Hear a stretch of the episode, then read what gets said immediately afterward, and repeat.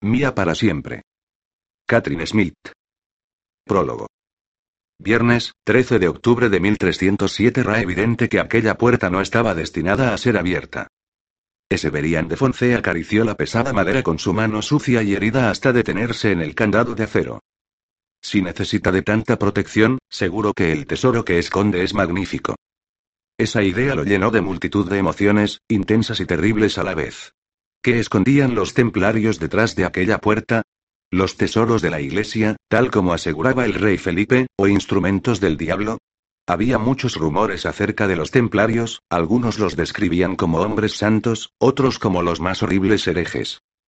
¿Cuál era la verdad? Adrián Dulac, uno de sus cinco compañeros, le puso una mano igual de sucia y llena de cicatrices en el hombro. Con la otra sujetaba una antorcha para iluminar el camino. Apártate, amigo mío. Mientras su amigo examinaba el candado, Severian le cogió la antorcha, se apartó y se acercó a los demás, todos estaban en tan mal estado como él y Adrián. El rey Felipe les había encargado descubrir los secretos de los caballeros templarios y recuperar los tesoros que encontraran. Si detrás de aquella puerta había un tesoro, el rey lo quería. Y ellos seis también querían su parte. Pero si lo que se escondía allí era el demonio, también iban a tener que compartirlo. Todos lo sabían, incluso el hombre que les había encomendado la misión. Por eso estaban allí, arriesgando sus vidas, porque al rey se le había antojado. Felipe los había escogido porque todos tenían cierta reputación entre los soldados y los mercenarios. Nunca retrocedían ante nada y siempre cumplían sus promesas. Por un precio, claro está. En esa ocasión el trato era que obtendrían una parte de todos los tesoros de los templarios que consiguieran recuperar para el rey. Ganarse la vida de ese modo era peligroso, pero luchar era lo único que sabían hacer, y su honor no estaba en las misiones que aceptaban, sino en que siempre las completaban. Ellos eran por encima de todo guerreros, pero no podían oponerse a su rey. Si lo hicieran sería como rechazar a su propio país, su hogar, por el que habían luchado toda su vida. Cuando le hubieran entregado ese tesoro a Felipe, Severian sería lo bastante rico como para retirarse y hacerse cargo de las tierras de su padre. Se casaría con Marie y abandonaría la espada. Tendría la vida que siempre había deseado y a la mujer que siempre había querido. Habían encontrado la puerta escondida bajo los muros de piedra del refugio templario, tras una vieja escalera, oculta en la oscuridad. Habían dado con ella por casualidad, gracias a la curiosidad de Dreux por un montón de pergaminos. ¿Y? Preguntó Severian, que había vuelto a concentrarse en lo que estaban haciendo, ¿lo puedes abrir? Severian y los demás observaron cómo Adrián sacaba un pequeño atado de piel de su bota. De él, extrajo una herramienta, indistinguible a la poca luz que ofrecía la antorcha, y la introdujo en el cerrojo sonriendo satisfecho. Aún no se ha fabricado ningún candado que se me resista. Esas palabras se demostraron ciertas cuando de golpe se abrió el cerrojo. Adrián, que se mostraba muy ufano, se enderezó y retiró el candado. El crujido de la madera les dio la bienvenida a la oscuridad cuando la puerta se abrió. Parecía casi un anticlímax, después de los guardias con los que habían luchado, los laberintos de escaleras que habían atravesado, las habitaciones secretas y pasillos por los que se habían perdido hasta llegar allí.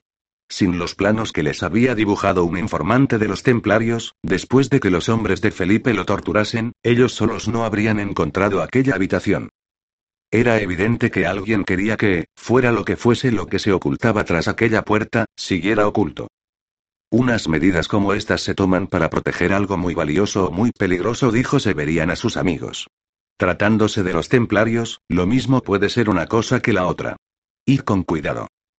Todos desenvainaron sus espadas a la vez. Severian entró el primero, la antorcha que llevaba en la mano iluminaba la pequeña habitación con un halo de luz.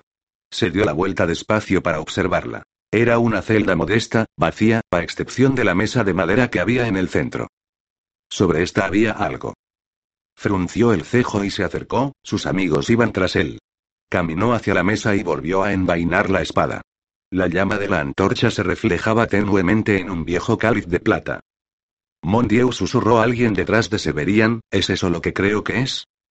Él no contestó. Los dedos le temblaron al acariciarse la mandíbula. Todos habían oído las leyendas, historias sobre las riquezas de los templarios. Se decía que poseían asimismo varias reliquias sagradas, incluso algunos objetos que habían pertenecido al mismo Jesucristo. Solo de pensar en lo que quizá habían encontrado, Severian tenía ganas de santiguarse y arrodillarse en aquel suelo cubierto de polvo. Pero aún así no lo hizo. El santo grial susurró Dreutz y lo miró maravillado. El santo grial. Severian estudió con cuidado la tosca copa, la plata estaba estropeada por los años y por la dejadez. Si de verdad era el grial de Cristo, ¿por qué lo habían abandonado en aquella oscura y húmeda habitación? Si aquella era la copa de la que Jesucristo había bebido en la última cena, ¿por qué nadie la quería? ¿Por qué parecía tan abandonada? No tenía sentido, pero en su corazón tenía la sensación de que habían encontrado algo especial. Era como si la copa lo llamara, como si sus descoloridos adornos pronunciaran su nombre. Severian se acercó a ella, las manos aún le temblaban indecisas. Cuidado, dijo Dreux. Tal vez sea el grial maldito. Uno de sus compañeros se burló en voz baja, pero la advertencia de Greux fue suficiente para que Severian se detuviera un instante. Al igual que todos sabían del Santo Grial, también habían oído hablar del Grial maldito. Se decía que había sido forjado con las monedas de plata cobradas por Judas Iscariote. Una plata a la que mucho antes se le había infundido la esencia de Lilith, la primera mujer de Adán y reina de los demonios. Pero eso era solo un cuento. ¿O no? En los últimos tres siglos no había ningún texto en que se hablara de esa copa. De hecho, se había convertido en un mito. Tal vez eso era exactamente lo que pretendían los templarios. El negro cáliz lo atraía como el canto de una sirena. Los dedos de Severian acariciaron la plata esperando sentirla fría. Sin embargo, era cálida como la piel de una mujer. Cuando rodearon la copa, sus dedos dejaron de temblar. Ahora que la tenía en la mano le parecía imposible que contuviera ningún tipo de maldad. Un terrible silbido fue lo único que lo advirtió antes de que unas afiladas dagas salieran disparadas del interior de la mesa. Una le atravesó el brazo, y vio una ensangrentada hoja que sobresalía de la parte interior de su muñeca. El grito de dolor llenó la habitación. Sus amigos dieron un paso atrás. Severian levantó el brazo herido, no dejaba de gemir y de maldecir a medida que el dolor invadía su mano y se arrancaba la daga. Tenía la frente empapada de sudor, pero luchó contra el mareo. Ya había sido atravesado antes, de hecho había sufrido heridas peores. Aquella era una minucia comparada con las anteriores. Se arrancó un trozo de tela de su sucia camisa y se vendó la muñeca, apretó con fuerza para detener el flujo de la sangre.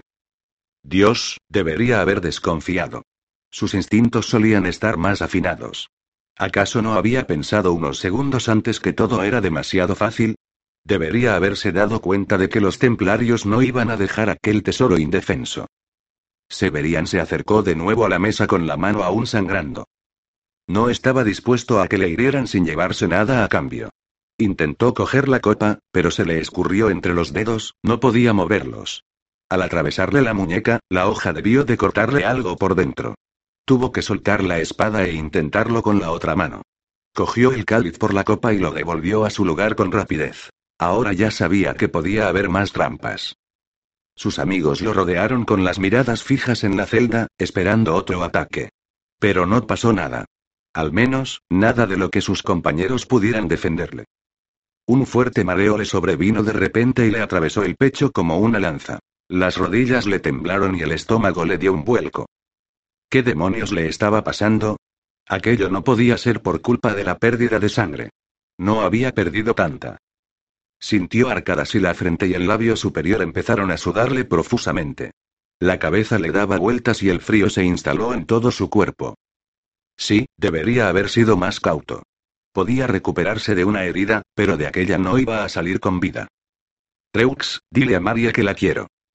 Al oír su voz, sus amigos se dieron la vuelta justo a tiempo de ver cómo caía de rodillas con el cáliz aún entre sus débiles dedos. Treux se arrodilló a su lado. Monami, ¿qué pasa? Veneno. Apretó los dientes para intentar controlar el temblor. Sus músculos se estaban tensando obligándolo a encogerse. Se estaba muriendo. Por culpa de un rey al que le alegraría saber que eran uno menos a repartir. Por culpa de un tesoro que nunca iba a disfrutar. Muriendo sin poder ver por última vez a la mujer que amaba. Severian miró la copa, que seguía cálida al tacto y que aún no se había escurrido de entre sus laxos dedos. Era como si el cáliz se agarrara a él con la misma fuerza con que él quería retenerlo. Con los ojos fijos en la oscura copa, sintió que se le nublaba la vista. ¿Podía ser que la plata resplandeciera? Seguro que el veneno estaba jugando ya con su mente y le hacía imaginar cosas. Era sin duda el veneno lo que hacía que pareciera que la copa estaba llena de vino negro hasta el borde. Se quedó sin aliento. Era un milagro. Por encima del zumbido que ensordecía sus oídos pudo oír las excitadas voces de sus amigos. ¿Era posible que la fantástica transformación del cáliz no fuera solo fruto de su imaginación? ¿Podía ser que estuviera sujetando el cáliz de Cristo entre sus manos? ¿Un cáliz capaz de sanar la herida de su muñeca y ofrecerle la inmortalidad? Antes de que supiera lo que estaba haciendo, ya tenía la copa delante de los labios. Bebe, Sef. La voz de Dreux sonó por encima de las demás. Agarrándose a la poca determinación y al poco valor que le quedaba, Severian apretó con fuerza la copa en la mano, se la acercó a los labios y bebió. Una dulzura sin igual le acarició la lengua. No era vino, pero ¿qué era? Algo cálido, terrenal. Un poco salado al deslizarse por su garganta. Bebió con ansia. Sangre. Al darse cuenta sintió náuseas. Estaba bebiendo sangre. Se echó hacia atrás derramando lo que quedaba por el suelo y sobre sí mismo. Una cálida humedad le resbalaba por la barbilla y caía encima de su brazo herido. Dios santo, ¿qué había hecho? Rezó por su alma, pero entonces sintió cómo el veneno empezaba a desvanecerse. De algún modo, su mente se fue esclareciendo poco a poco y el dolor desapareció de todo su cuerpo. Con torpeza, aflojó la sucia venda de la muñeca y limpió la sangre de la herida. Levantó el brazo dañado hacia la luz de la antorcha, y Severian y sus amigos observaron estupefactos cómo las heridas empezaban a cerrarse. Su mente no le estaba jugando una mala pasada, podía sentir cómo los músculos volvían a unirse en su interior. La incisión se estaba cerrando justo por donde le había caído la sangre del cáliz. No. No podía ser. Tenía que tratarse de algún truco. Amigo mío, Dreux le dio un golpe en la espalda y, con su cara infantil, lo miró preocupado. ¿Te encuentras bien? Sangre consiguió responder Severian con una voz ronca que incluso a él le sonó distante. El grial. Dreux abrió los ojos sorprendido, sin dar crédito a lo que oía. La sangre de Cristo. Fue Dreux quien recogió la copa del suelo. Severian, a través de unos ojos cada vez más vidriosos, vio cómo su amigo se llevaba el cáliz a los labios. Quiso decirle que no, pero no logró formar las palabras.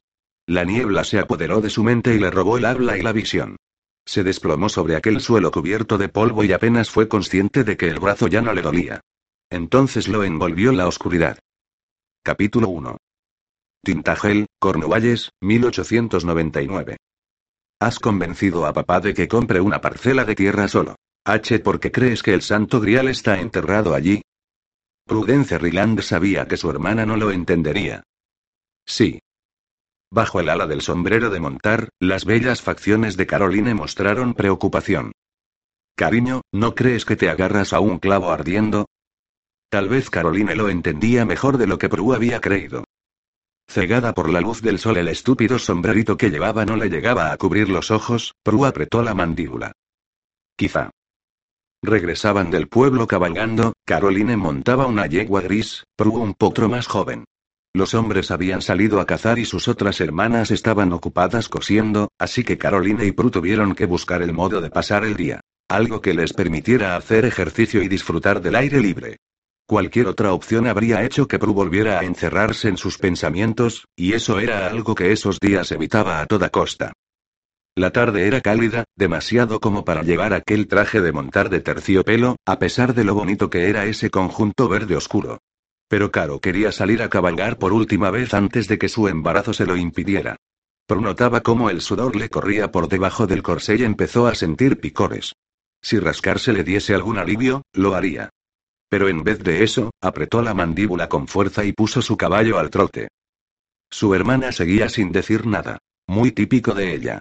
Caroline sabía que ella no podía soportar esas pausas tan incómodas, y que siempre sentía la necesidad de llenar esos silencios. Si el grial está allí, habrá valido la pena, ¿no crees? Pero no se refería solo a lo que ella obtendría, sino a lo que significaría para el mundo entero. Solo si uno cree en la leyenda. Caroline negó con la cabeza y el sol brilló en sus cobrizos cabellos. En serio, Prue. El grial es tan real como el arca de Noé. ¿No crees que si de verdad existiera, a estas alturas alguien ya lo habría encontrado? Sí. No. Tal vez no lo han buscado en el lugar adecuado. Tal vez era cierto que se estaba agarrando a un clavo ardiendo, pero ¿qué otra cosa podía hacer? Los ojos verdes de Caroline brillaron de inquietud. Estoy preocupada por ti. No se refería solo a su búsqueda del grial. Prue apartó la mirada. Por supuesto que su hermana estaba preocupada. Toda su familia lo estaba. Y así seguirían hasta que... Hasta que ella ya no estuviera allí para causarles preocupación. Forzó una sonrisa. Estoy bien, Caro. Su hermana retrocedió como si le hubiera escupido. No estás bien. Te estás. Se calló y se atragantó con las palabras. ¿O no, iba a echarse a llorar? Pobre Caroline, ella era la más emotiva de todas, la que tenía mejor carácter y la más sentimental. Su pelo y sus ojos eran tan resplandecientes como su espíritu, mientras que el pelo castaño de Prue y sus ojos color avellana se iban oscureciendo, ensombreciendo. Cara lloraba con facilidad, y el corazón de Prue se rompía todas las malditas veces. Prue dejó de sonreír y se acercó a ella, aún a riesgo de caer del caballo, para acariciarle el brazo. Estoy bien, Caro. No importa lo que pase, estaré bien. Ella así lo creía, pero eso no significaba que la realidad fuera más fácil de aceptar. Carolina asintió e intentó reprimir sus lágrimas. Prudence volvió a erguirse, y las dos retomaron el camino hacia la mansión de su padre. Prue y Caroline hablaron de tonterías durante el resto de la cabalgata, principalmente de libros que las dos habían leído y de la nueva máquina de escribir que Walter, el marido de Caroline, le había comprado. De todos modos, la conversación anterior seguía planeando sobre ellas. En el comienzo del camino a las caballerizas había un pequeño grupo de hombres. Eso no era nada raro. Thomas Ryland era un hombre muy sociable y a menudo solía ir a visitar a sus amigos, o ellos lo visitaban a él. Y con su familia en casa durante un mes o más, otros caballeros de la zona solían acompañarlos en sus salidas. Por el tamaño del grupo y por el hecho de que todos estaban alrededor de un objeto en concreto, era obvio que el motivo de la visita era mucho más que un mero acto social. Su padre iba a darles una vuelta en su automóvil, un coche de motor hecho por la fábrica Daimler. Era evidente que aquellos caballeros estaban allí para ver una demostración de las habilidades de aquel carruaje motorizado. La misma Prudence sabía la velocidad que era capaz de alcanzar el coche de carreras de Daimler, casi 75 kilómetros por hora. Lo sabía porque su padre se lo había dicho, no porque ella hubiera experimentado esa emoción. Su padre nunca iba rápido cuando ella lo acompañaba en el vehículo. Desde su visita a la exposición de Richmond, a principios de verano, Thomas Ryland había estado obsesionado con ese nuevo medio de transporte, y era una de las pocas personas de la zona que había adquirido un modelo. Georgiana, otra hermana de Prue, creía que era peligroso que un hombre de la edad de su padre tuviera tal pasatiempo, pero a Prue le entusiasmaba esa llamativa máquina, con su exterior rojo y sus asientos de piel negra. Su padre no la dejaba conducirlo. Decía que temía por su seguridad. Uf. Su padre la protegía en exceso, pero era imposible que ella fuera peor conductora que él. Tenía que hablarle seriamente, se negaba a pasar lo que le quedaba de vida entre algodones. Hubo un tiempo en que Thomas Ryland habría satisfecho el deseo de su hija pequeña y la habría dejado conducir el Daimler. Un tiempo en el que solo se habría preocupado por el coche, no por Prudence. Los lacayos, que las vieron acercarse, las esperaban ya en la entrada. Prue y Caroline desmontaron y se acercaron a saludar a su padre y a los invitados. Ryland observó a Prue de la cabeza a los pies, y escudriñó su rostro en busca del menor signo de fatiga o dolor. El bueno de papá, siempre tan protector, pensó Prue, luego le sonrió y les dio a él y a sus acompañantes los buenos días. A continuación se quitó los guantes y entró en la casa, donde se estaba más fresco. Le encantaba aquella casa. Era luminosa, pero no demasiado, y de noche se llenaba de las sombras más sugerentes. De pequeña, mientras sus hermanas se sentían llenas de miedo, ella disfrutaba escondiéndose en los recovecos y grutas que allí había. Su madre se había pasado horas buscándola. Al parecer, nadie entendía que no quería que la encontraran. Qué raro, de pequeña no temía a la oscuridad y en cambio ahora la aterrorizaba. Tal vez fuera porque un niño nunca piensa que la oscuridad puede durar para siempre. Tiró de una de las agujas de su moño y por fin pudo deshacerse del sombrero que le cubría la cabeza. ¿Te, Caro? Su hermana soltó aquella pequeña carcajada que siempre conseguía dibujar una sonrisa en los labios de Prue. Por supuesto. ¿Por qué me haces siempre esa pregunta tan tonta? Atravesaron el salón de mármol italiano, con sus tacones resonando en el pulido suelo de baldosas color melocotón, y Prue sonriendo de oreja a oreja. ¿Por qué tal vez algún día me dirás que no? ¿A una taza de té? Nunca. Mientras caminaban, Prue iba absorbiendo en su interior la esencia de Rosecourt. Flores recién cortadas, limón y especias. Esos olores la habían rodeado toda la vida. Y la reconfortaban cuando todo lo demás fallaba. El padre de Prue, por el hecho de pertenecer a una de las familias más ricas de Inglaterra, había heredado una gran fortuna, pero la mansión de Rosecourt había sido en cambio un obsequio de uno de los amigos del abuelo de Thomas. Al parecer, el último conde de Carnover sentía una especial debilidad por el nieto pequeño de Devlin Ryland y le cedió la finca como regalo de bodas. Como los padres de Prue habían tenido cuatro hijas, la casa la heredaría el primer varón que naciera de una de ellas. Pero Prue no tenía que preocuparse de eso.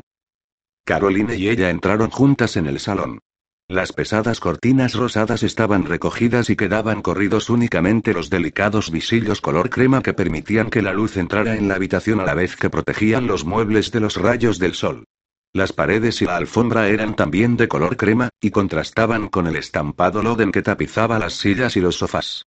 Los dibujos de William Morris, con sus azules, rojos, verdes, rosa y dorados, aportaban a la habitación un toque atrevido. ¿Qué te parece, Gray? Preguntó Caroline al sentarse en una de las sillas. Marcus. Prue el cejo e hizo sonar la campanilla para ordenar el té. En algún punto de la conversación se había perdido, ¿qué pasa con él? Caroline se encogió de hombros y se quitó los guantes a la vez que jugaba con ellos. Parece un caballero muy amable. Lo es. Marcus consiguió resucitar la excitación que ella siempre había sentido por el Grial. Aportó nuevos datos y casos documentados, no solo ideas ni teorías. Convenció a todos los asistentes a la conferencia de que el Grial realmente existía, y a Prue le dio algo más esperanzas. Fue entonces cuando eso que había sido solo una fascinación por un pedazo de historia se convirtió para ella en una obsesión. Al finalizar la conferencia, Prudence se acercó a él. Hablaron sobre Arturo, el Grial y Tintagel, y cuando mencionó las ruinas que había cerca de la finca de su padre, unas en las que ella y sus hermanas solían jugar de pequeñas, Marcus Gray empezó a prestar mucha atención. En especial después de que ella le dijera que, antes de que uno de los túneles se derrumbara, habían encontrado unos artefactos que parecían ser de siglos pasados. Durante los días siguientes, si no estaba acompañada de los caballeros a los que su padre había pedido que la custodiaran, estaba con Marcus, y al final de aquella semana, ambos estaban convencidos de que debían investigar más las ruinas. Así que, como era habitual en Prue, se entregó al proyecto en cuerpo y alma. No tuvo que insistir demasiado para que su padre comprara aquel solar. Él siempre la complacía y tal vez una pequeña parte de él compartía su mismo entusiasmo. Prue también se había dedicado a Marcus con especial interés. Confundió la amistad con algo más. Por suerte, él fue un caballero y no se aprovechó del beso que ella le dio. Durante mucho tiempo, Prue se preguntó si su delicado estado de salud había sido la causa de que él la rechazara, pero ahora sabía perfectamente por qué lo había hecho. Ellos encajaban a la perfección como amigos, pero nada más. Marcus era como el hermano que nunca había tenido. Gracias a Dios que él se había dado cuenta antes que ella y se había comportado como tal. Marcus también se ocupó del problema católico mucho mejor de lo que Prue lo habría hecho. Él, al igual que Prue, no quería a extraños merodeando cerca de su proyecto pero creía que era mejor cooperar y ser amable. Al parecer, lo único que quería la iglesia era tener acceso a cualquier cosa que encontraran en aquellas ruinas, y, si de verdad el Santo Grial era tan poderoso e importante, mejor que estuviera en manos de gente que lo protegiera y lo cuidara. Podían hacer lo que quisieran con el Grial una vez Prue hubiera podido utilizarlo. Un sorbo, eso era todo lo que pedía, y luego podían llevárselo y encerrarlo bajo llave. De todos modos, a ambos les intrigaba saber cómo se había enterado el Vaticano de su proyecto. Ella no se había dedicado a hacer propaganda de que buscaba el cáliz para ver si así se curaba de su enfermedad y podía alcanzar la vida eterna. ¿Y? Prue volvió a mirar a su hermana. ¿Qué? Caroline giró su muñeca dibujando unos círculos con la mano. ¿Te gusta o no? Dejó que Prue dedujera por sí misma a quién se refería. Prue levantó las manos y se sentó en el sofá. No. No en el sentido al que tú te refieres. Podía afirmar eso sin sentirse culpable, pues era completamente cierto. Caroline abrió la boca para decir algo, pero un golpecito en la puerta se lo impidió. Era la doncella que traía el té, y tras ella estaba el hombre del que estaban hablando, Marcus Gray. A sus 28 años, Marcus era una mezcla muy atractiva de poeta, estudioso y aventurero. Era alto y estaba muy en pie, de hombros anchos, cintura estrecha y piernas muy largas. Su espesa melena negra solía estar despeinada por el viento, y sus mejillas, sonrosadas por el mucho tiempo que pasaba en el exterior. A pesar de los esfuerzos del sol por hacerlo envejecer, lo único que había logrado era que Marcus tuviera siempre un color saludable. Sus impresionantes ojos azules se fijaron en Prue. Espero no interrumpir nada. Claro que no contestó Caroline con una encantadora sonrisa en los labios. Siéntese, señor Gray. Tome el té con nosotras. Marcus, que no necesitaba que le insistiera, se sentó en el otro extremo del sofá, al lado de Perú, y se relajó de un modo en que solo lo haría un hombre que no estuviera interesado para nada en ella como mujer. La vanidad de Prue podría haberse sentido ofendida, pero ¿por qué molestarse? ¿Qué has hecho hoy, Marcus? Preguntó Prue mientras le servía una taza de té. Lo tomaba con un poco de leche y mucho azúcar. Tu padre me ha llevado a las ruinas de la pequeña capilla de la finca. Me ha dado permiso para explorarla a mis anchas.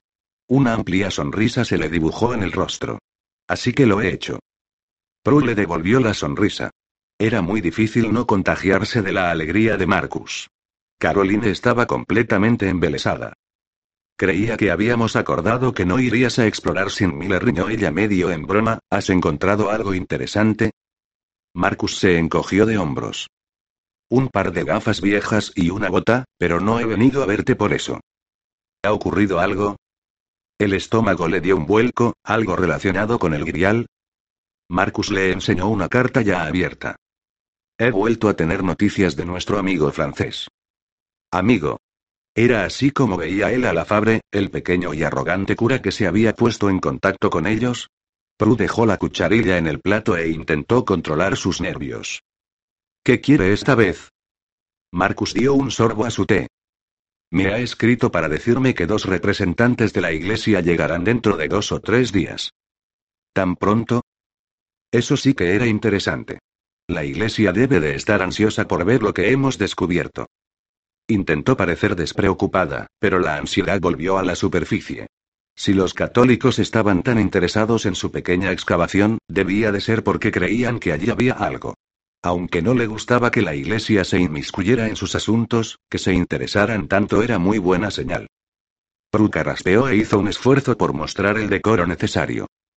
¿A quién envían? Marcus dejó su taza vacía y abrió la carta. Su mirada escudriñó el papel hasta encontrar la información que buscaba. Al cura Francis Molineux y a un hombre llamado señor Chapel.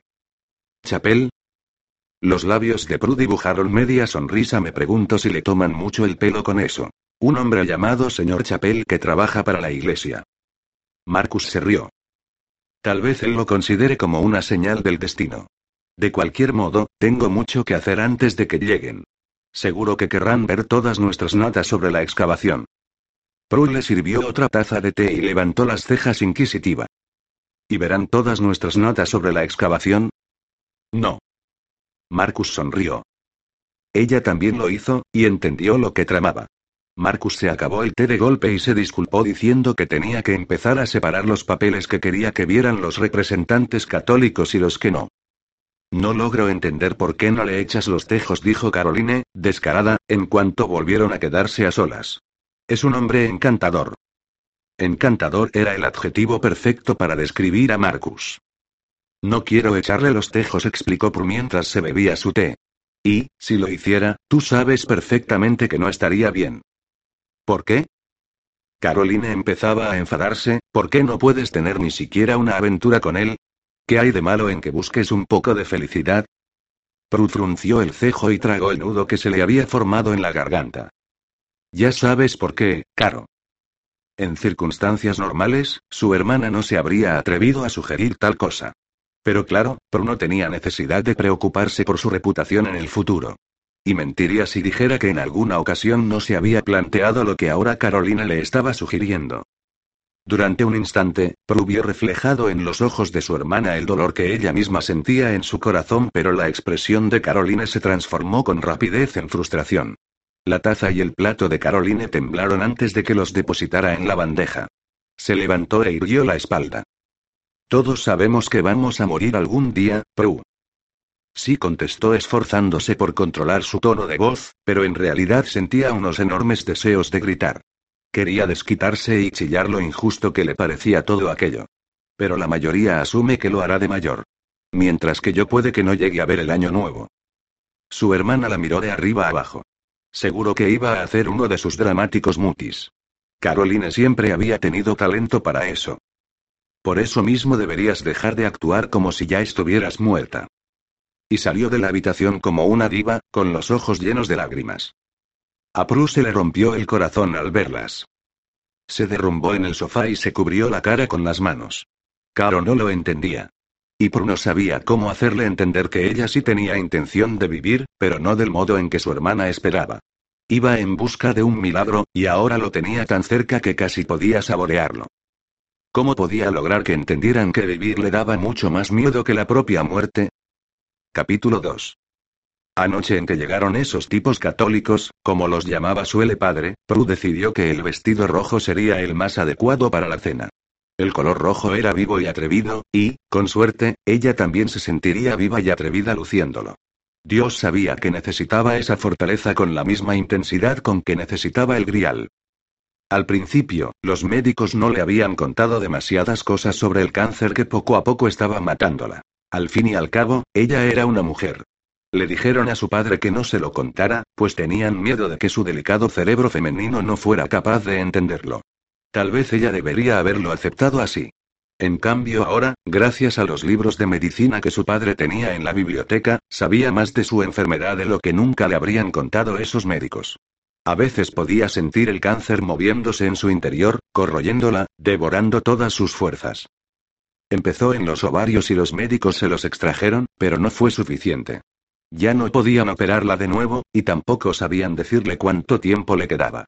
En su último examen, hacía poco más de un mes, le dijeron que sería afortunada si veía el cambio de siglo. Había tantas cosas que quería hacer antes de que llegara su final. Quería conducir el Daimler a su máxima velocidad. Quería ver las grandes pirámides de Egipto. Quería sentir pasión. Por desgracia, al parecer no iba a lograr ninguna de esas cosas. Su doncella, Fanny, llegó justo cuando iba a salir del baño. La melancolía y la resignación se mezclaban en sus pensamientos. Con la toalla, escondió las cicatrices de su abdomen para no recibir la mirada de compasión de la doncella. El vestido de Prue colgaba de los brazos de la chica, elegante, brillante, de un perfecto rosa carmesí. La falda era de gasa de un profundo y oscuro rojo, lo que añadía empaque al ya suntuoso vestido. Una vez se hubo secado y puesto la ropa interior, las medias y el corsé, Prue se sentó para que Fanny la peinara. Un simple recogido en lo alto de la cabeza con unos mechones sueltos alrededor de su cara. La doncella le puso unas pequeñas rosas recién cortadas en el moño y, con mucho arte, le dispuso algunos mechones color caoba detrás de las orejas. El único adorno que llevaba era una cinta dorada alrededor del cuello, que se cerraba con un botón de perla. Cualquier otra cosa habría sido demasiado chillona. Prue se puso el vestido, el corazón le latía con fuerza cuando Fanny se lo subió hasta los hombros. Era una lástima lucir aquel vestido delante de unos hombres que, con toda seguridad, no apreciarían lo bien que se ajustaba a su cintura, ni cómo realzaba su pecho. Pero Prue quería ponérselo. Era una tontería, pero quizá no tuviera nunca ninguna otra ocasión para lucirlo. Está muy guapa, señorita, dijo Fanny con timidez. Prue sonrió satisfecha. Sí, estaba guapa. Y también parecía saludable, con las mejillas sonrosadas y brillantes. Traslucía confianza en sí misma y no aparentaba sentirse intimidada por unos hombres que quizá habían llegado para llevarse la única posibilidad que tenía de curarse. Abandonó el refugio de su habitación azul y borgoña y se dirigió hacia la escalera que conducía al piso de abajo. Tal vez no había sido tan buena idea ponerse ese vestido. Bruno quería que el cura creyera que se burlaba de ellos. Pero era un vestido tan bonito. ¿Qué más daba? Ahora ya lo llevaba puesto, y la vida era demasiado corta como para perder el tiempo preocupándose por el color de un vestido que solo verían su familia y un par de curas. Cuando entró en el salón, todos se dieron la vuelta. Aquella exclamación de asombro había salido de boca de su padre. Matilda miró a Prue como si ésta hubiera perdido por completo el juicio. Claro que Matilda, con su vestido de gasa rosa, era la perfecta imagen de la delicadeza británica. Caroline también iba discreta, con un vestido color crema. Solo Georgia había optado por algo más atrevido.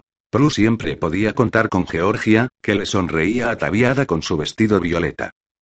No se trataba solo del color del vestido, Prue ya había ido de rojo anteriormente, era el vestido en sí mismo. Tan femenino y atrevido, y tan provocativo. Hacía mucho, mucho tiempo que Bruno se molestaba en arreglarse como una dama de su clase social. Incluso Marcus parecía impresionado. Pero a Prue le preocupaba más la reacción de la gente que no la conocía. Con la vista repasó a todo el grupo mientras se acercaba a su padre, que la había llamado. Solo una cara no le era familiar. Un hombre mayor, de pelo gris y ojos amables. Su alzacuellos lo delataba.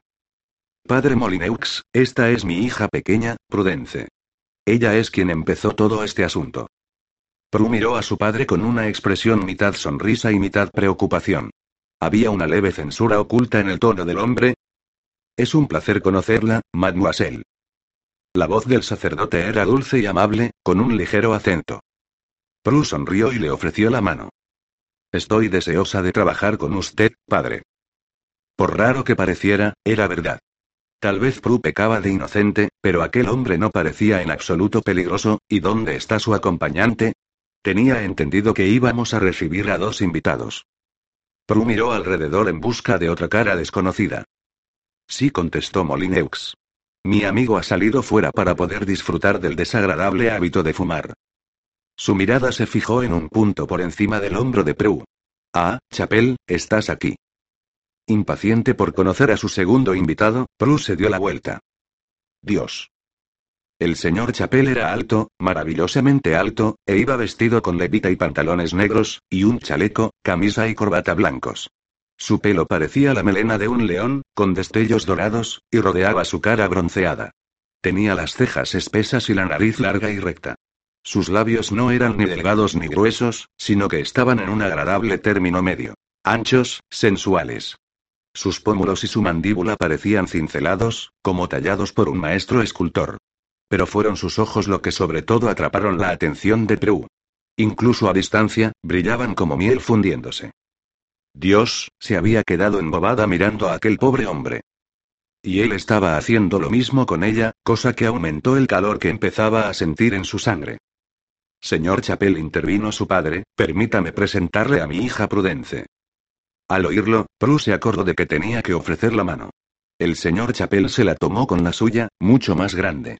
Sus dedos eran fuertes y acogedores, y desprendían un calor que parecía de otro mundo, o tal vez era solo que los dedos de Prue estaban fríos como el hielo y por eso sintió aquella deliciosa calidez.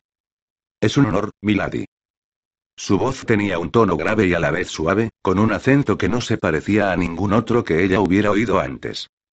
Espero que disfrute de su estancia en Cornualles, señor Chapel. Era un comentario muy poco original, pero fue lo mejor que se le ocurrió, pues al parecer su cerebro no lograba ponerse en marcha. Nada de señor, dijo él mientras le acariciaba los nudillos con el pulgar y se acercaba su mano a los labios. Tenía la mirada fija en el rostro de Prue. Solo Chapel, por favor. Prue observó embobada sus lánguidos movimientos. Su aliento le acarició la piel helada y la sangre le empezó a hervir hasta que sintió un hormigueo por toda la espalda. Chapel repitió ella con voz ronca cuando los labios de él le rozaron la mano. Al parecer, oírla pronunciar su nombre de aquel modo lo sorprendió, dio un ligero respingo. Prue sintió una punzada en el dorso de la mano, pero tan pronto como Chapel volvió a mirarla, esa efímera sensación desapareció y en su lugar se instaló una rara confusión que seguro habían detectado todos los presentes. Pero no. Por suerte, todos estaban demasiado ocupados hablando entre ellos como para darse cuenta de lo sonrojada que estaba Prue de la mirada de depredador que lucían los ojos de Chapel. Se suponía que un sacerdote no debía mirar así a una mujer. Aunque él no era un sacerdote. Por desgracia, le soltó la mano. Lleva mucho tiempo en la iglesia, señor. Quiero decir Chapel, él sonrió, como si lo que ella acababa de preguntarle fuera una especie de broma privada entre los dos. Tengo la sensación de que llevo siglos. Eso significaba que ya llevaba mucho tiempo al servicio de la institución, sin embargo, no podía tener más de 30 años. Perpleja, Prue levantó la vista y vio que él seguía mirándola fijamente. ¿Está estudiando para convertirse en sacerdote? Si no fuera porque de verdad pareció horrorizado con la idea, su expresión podría haber sido cómica. No. Esa revelación, pese a que había sido bastante abrupta, no debería acelerarle tanto el corazón. Oh. Disculpe. Yo creí, no tiene por qué disculparse. Él levantó la mano. Es la conclusión lógica. Prue entrecerró los ojos y lo estudió con atención. No podía evitarlo. En toda su vida había visto a un hombre como él. Entonces, ¿por qué está aquí? Él parpadeó ante su descaro, pero no dudó en contestar. Estoy aquí por mis conocimientos históricos. Prue ladeó la cabeza y repitió interesada. ¿Conocimientos históricos? Al parecer, a él no le molestó su curiosidad y afirmó con la cabeza. Sí. Soy historiador. Así que era como Marcus, excepto que a Marcus le encantaba hablar de su trabajo, y a menudo lo hacía con entusiasmo siempre que alguien quería escucharlo. El señor Chapel parecía más reservado. También exudaba una fuerza interior que a Prue le parecía fascinante. Dio un paso hacia él. Entonces debería hablar con el señor Gray. Seguro que le interesará mucho todo lo que ha descubierto. Chapel dio un paso hacia atrás para recuperar la distancia que había entre los dos. La había mirado con pasión en los ojos y ahora, de repente, actuaba de un modo frío y distante. ¿Había dicho ella algo que lo hubiera hecho cambiar de opinión? No, a Pro no se le ocurría nada que pudiera haberlo ofendido, a no ser que mencionara a Marcus y sus descubrimientos lo hubiera considerado como una crítica a sus conocimientos. Volvió a dar un paso hacia él y eliminó la distancia que se consideraba adecuada entre los dos. Así pues, como historiador, ¿qué espera encontrar aquí en Cornualles, Chapel? Él la miró de un modo distinto a como la había mirado hasta entonces. Sus ojos ya no tenían el color cálido de la miel, ahora eran brillantes, tanto como monedas de oro recién lustradas, y la atrajeron hacia su interior hasta que ella sintió que se perdía dentro de ellos. Prue sintió como el calor la envolvía, Chapel entrecerró los párpados y acercó la nariz hacia ella.